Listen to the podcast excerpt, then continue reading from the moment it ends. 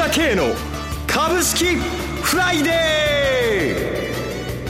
ー。この番組はアセットマネジメント朝倉の提供でお送りします。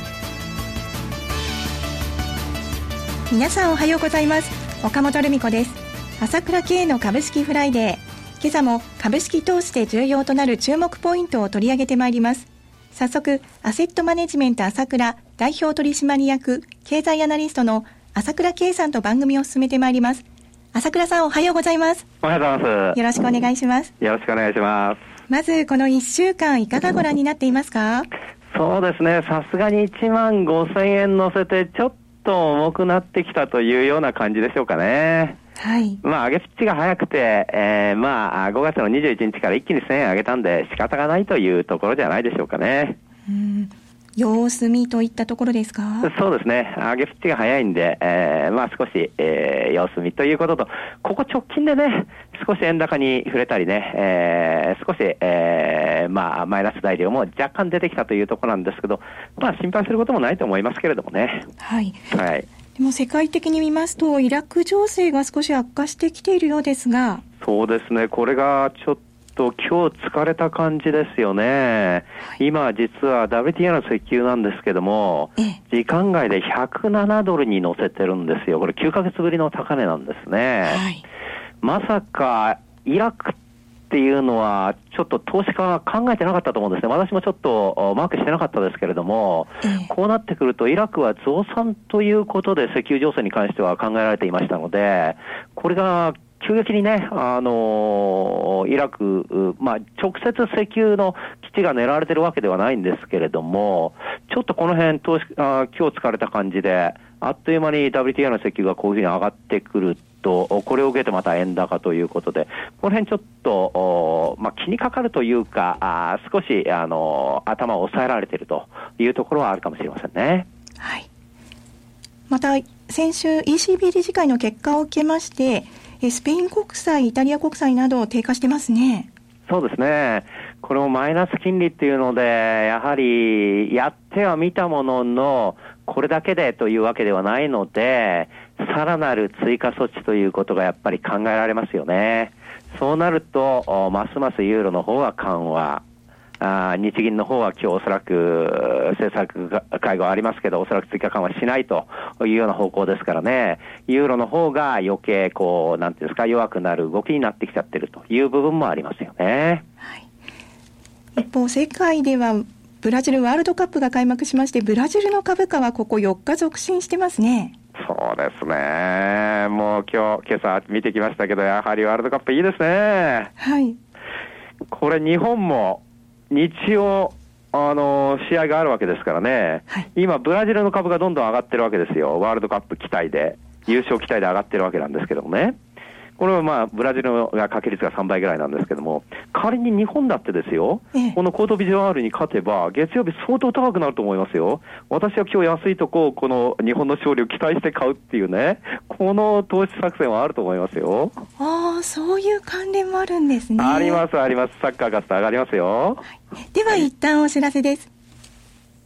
今、朝倉慶が熱い。その鋭い分析力で注目を集める経済予測のプロ、朝倉慶が代表を務めるアセットマネジメント朝倉では、日々の株式情報を無料でリアルタイム配信中。アベノミクスで上昇した株式相場。投資家はここからどう対処すべきか。迷ったら朝倉慶。キーワード朝倉慶で検索を。アセットマネジメント朝倉は、証券取引、金銭有価証券の予託貸付行為は行っておりません。また、情報提供する金融商品のお取引では、相場変動などにより損失を生じる恐れがあります。取引説明書、契約締結前交付書面など十分にお読みいただき、ご理解の上お取引ください。金融商品仲介業者登録、関東財務局長、金中第605号。では朝倉さん、1週間のこの日本の株式市場の解説からお願いします。そうですね。やはりちょっと違った部分が出てきたというところは捉えておかなければならないと思います。違った部分とは、はい、はい、えー、特にですね、買いの主体としてですね、年金基金がきれいに出てきたんですけども、これが大きいんですね。はい。今まで年金基金っていうとですね、まあ、リバランスって言いまして、その持ち高で株の比率を同じようにするために、下がると買う、上がると売るというのを繰り返してきてたわけですよ。はい。だから昨年見るとずっと売りっぱなし。例えば一番ひどかったのは私覚えてるのはね、リーマンショックの時なんですけれども、あの時毎月1兆円ずつ買ってたんですね。はあ、あれは明らかにその政府の影の要請で買い支えてたんだと思うんですけれども、そういうふうに典型的に下がると買うっていうのが、あまあ、いわゆる年金基金の買い方だったんですね。ところがここの直近は全く変わってきてまし、はい、えー、今日発表でも先週1112億買ったっていうんですけど先々週も2500億、その前も1780億買って、全く買い越しなんですね。はい。えー、上がってきているのに買っていると、ここがポイントなんですよ。で、一方でね、個人なんですけれども、今日発表になったところによりますと、先週4300億売ってるんですよ。はい、それから5月の第あの最終週も3300億売ってるんですね。はい。それからその前の週も2100億売ってる。要は上がってきてから、個人主導で上がってるとは言いながら、そうではなくて、個人はどんどんやはり売ってるんですよ。はい、で、外国人投資家も先週は2500億買ってきたというところで、まあ、これはまだ少し打診的に買ってきてるというところだと思うんですけれども、そういうふうに買いの主体がですね、特に年金基金が上を買うようになってきたというのは大きいですね。ですから、いわゆる今までは、まあ、いわゆる PKO、PKO って言ってたんですよ。プライスキーピング。年金基金はね。はい、値段を保つためにのオペレーションをやってたのが年金基金だったんだけど、今度はプライスリフティング。値段を上げるためのオペレーションに入ってきたということですね。でこれはどういうことかというと、私はね、もう年金の決まりですよと。もう委員が半分以上になったんだから決まってることじゃないですかということで、この放送でも言ってきました。はい。であれば、今放送されていることは、まあ、あ秋口から買うとか、あ夏場からとかいろいろ言われてるんだけども、もう買うことがほぼ決定なんで、先回りして内々に買うようにという指示が出てると思った方がいいと思いますよ。ですから年金がこのようにきれいに買ってきたわけで、これは強力な下支え、並びに日本の株を上げる力になっていくと思いますね。今までは外国人が買わなければ上がらなかったという日本の相場が、年金基金も外国人と一緒に上を買うようになった。これは大きな変化です。ですから今後ですね、これを見て外国人も買ってきたわけですけども、この2つが両輪になってですね、今後、この日本の相場をですね、リードしていくと。こういう可能性は十分出てきたと思いますよ。はい。では、一旦お知らせです。株式投資に答えがある。株高だからといって必ず設けられる保証はない。だからこそプロの情報が欲しい。そんな時に朝倉慶。経済予測のプロ、朝倉慶の情報は、アセットマネジメント朝倉のウェブサイトで、日々無料でリアルタイム配信中。迷ったら朝倉慶。キーワード、朝倉慶で検索を。アセットマネジメント朝倉は、証券取引、金銭有価証券の予託貸付行為は行っておりません。また、情報提供する金融商品のお取引では、相場変動などにより損失を生じる恐れがあります。取引説明書、契約締結前交付書面などを十分にお読みいただき、ご理解の上お取引ください。金融商品仲介業者登録、関東財務局長、金中第605号。では、朝倉さん、このプライスキーピングオペレーションからプライスリフティングオペレーションへと流れてきているわけですね。そうですね。はい。はい。ですから完全にこの今までとは違った大きな主体が入ってきたと、買い主体が入ってきたということは意識する必要があると思います。そこに持ってきて、非常に前から私お話ししてますけれども、はい、いわゆる個人投資家がですね、信用の取引なんかの期日もあって、かなり整理されてきているということは相変わらず続いてるんですよ。ですから、先週の信用残を見ても830億また減ってるわけなんですけれども、で先ほど言いました、個人はこの3週間で1兆円近く売り越してるわけなんですよ。ですから、かなりこの玉関係は、この綺麗になってる、軽くなってるということは言えるわけですよね。ですから、上がりやすくなってきたということは言えると思いますよ。はい。それとともにですね、私がこういうふうにいつも言ってるのは、外国人投資家がいずれ買ってきますよということを言っているわけです。今まで言ってきたわけですよね。はい、で、えー、直近のですね、外国人投資家、確かに先週2500億買ったんですけど、今週の流れを見るとですね、ほとんどですね、同意づいてないんですよ。実はこれは外国人投資家の統計ではなくて、寄り付き段階の外資系証券の売り買いなんですけれども、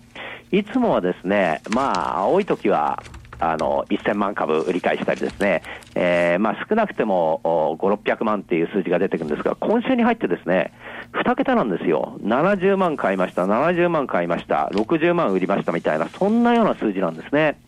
要は、完全に6月の最終的な成長戦略、これが確定的にですね、出るのを待ってる段階だと思うんですね。はい。ええ、ですから、今で言うと、例えば今日の日経ね、また法人税のことが出てきましたよね。はい。ええそれからさまざまなことが、こう、なんていうんですか、次から次へとリーク的に出てくるんだけれども、おそらく外国人投資家は、これが確定的に出るまでは買ってこないんだと思うんです。私が思うに。要は、決定事項として出る。今はどちらかというと、その骨太のあの方針が出ましたよとか、政府がこういうふうにあの戦略成長戦略発表しましたよというよりは、新聞がどんどんリークしている段階ですよね。はいえー、だけども、私が言いたいのは、今までの日本の、日本人のやり方であればわかるじゃないですか。これだけリーク情報が出たということは、その通りになっていくわけですよ。はいえー、ですから、この成長戦略、今回の法人税の引き下げもそうですけれどもね、要は、まあ、100点とは言えないけれども、まあ、満足できる水準のものは出てきつつあるわけだ。はい、他にも混合診療の問題もそうだしね、えー、それから今言ったように、この年金の株式会っていうのはもう規定路線で始まってるわけじゃないですか。こういうのを見るとですね、私は一切弱気になる必要はないと思いますよ、ここで。えー、これが確定的に出た段階で、外国人はですね、外国人投資家、あ強引にですね、今度は買ってくるという流れが始まると思いますよ。まさに夏相場がですね、あ夏相場の手前というのが今だと思うんですね。はい。えー今日日銀金融政策決定会合の結果が出てきますが、こちらはいかがご覧になってますか？そうですね、これ、私も6月はやると思ったけど、さすがにこれはまたやりそうもないですけれども、いや、まあ、それはそれで問題ないと思います。はい、はい、はいそれがあっても、今の相場というのは強いですから、あこのまま上に行けるという流れに走ってきたと思いますね。わかりました。朝倉さん、はい、今朝もありがとうございました。そうですね。もう日曜の日本の勝利を祝って買っていきたいと思います。はい。お話は、アセットマネジメント朝倉代表取締役経済アナリストの朝倉圭さんでした。私、朝倉圭が代表を務めます、アセットマネジメント朝倉は、SBI 証券、楽天証券の口座開設業務を行っています。